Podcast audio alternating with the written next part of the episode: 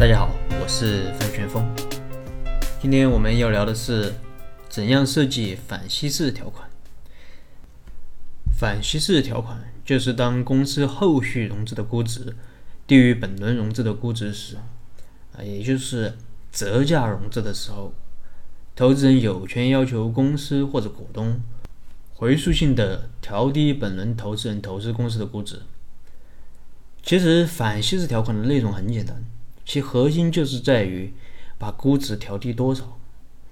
比如说，本轮的融资价格是每股五元，下一轮融资是每股四元，那么是把本轮的价格直接降低到每股四元，还是降低到四点五元，还是其他，还是四点六、四点八啊？到底是降低到多少啊？这个就是啊，这个就是反稀释条款的核心。那么业内呢，通常有两种计算方式，一种是完全计论条款，一种是加权平均条款。所谓完全计论条款，就是后续如果发生折价融资，那么直接把本轮的融资价格调整到和后续融资价格相同。那我们直接举个例，比如说 A 轮的融资是一千万元，那么融资的价格是五元一股，那么 A 轮投资人就相当于。啊，买了两百万股。B 轮的融资是一千万元，融资价格是四元一股。可以看出，B 轮是发生了折价融资。如果按照完全计轮条款来计算的话，就直接把 A 轮的融资价格调整到四元一股，所以 A 轮的投资人就相当于买了二百五十万股。大家可能觉得这种方式计算，哎，非常合理。啊，从某种角度来说，它确实非常合理。但不过只是对投资人合理，对融资方却是不合理的，因为他没有考虑后续融资的金额。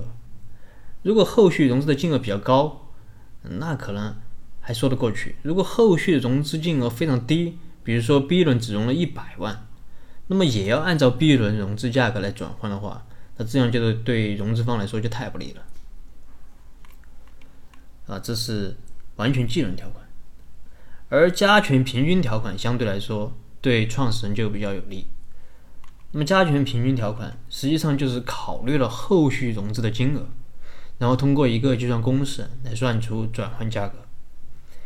加权平均条款细分的话又分为广义平均加权和狭义平均加权。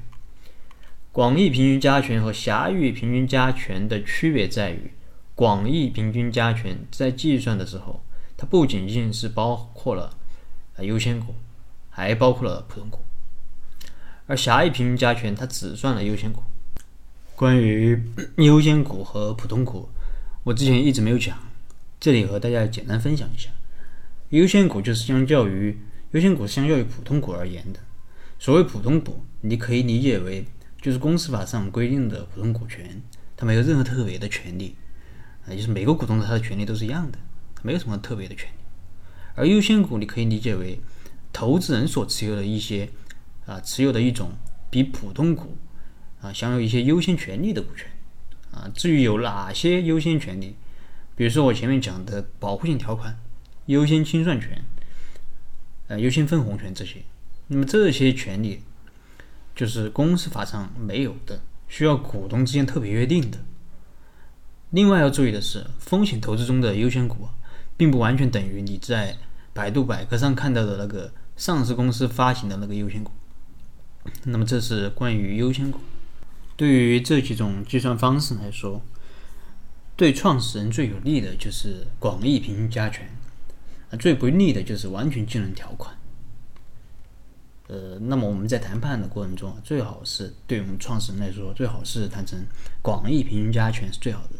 但是如果投资人，他一定要要求完全技能条款。那么这里呢，也给创始人一点建议啊，可以把完全技能条款对创始人的影响降低。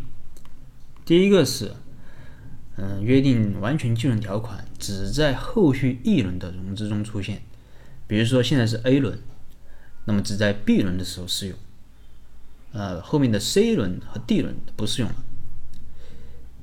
第二是约定完全基准条款只在某个期限内适用，比如说一年内，如果这一年里发生了折价融资，那么可以适用；如果没有，就不再适用了。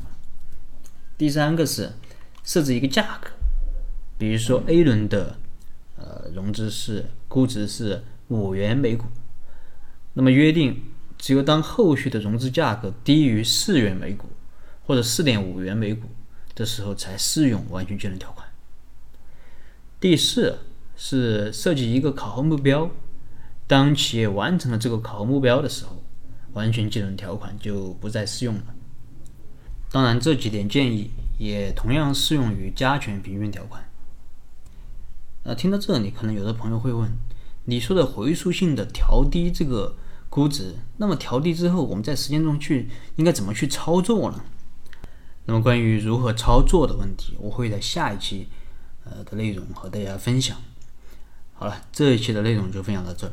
如果你有什么疑问，你可以添加我的微信或者给我留言，我们再深入的沟通交流。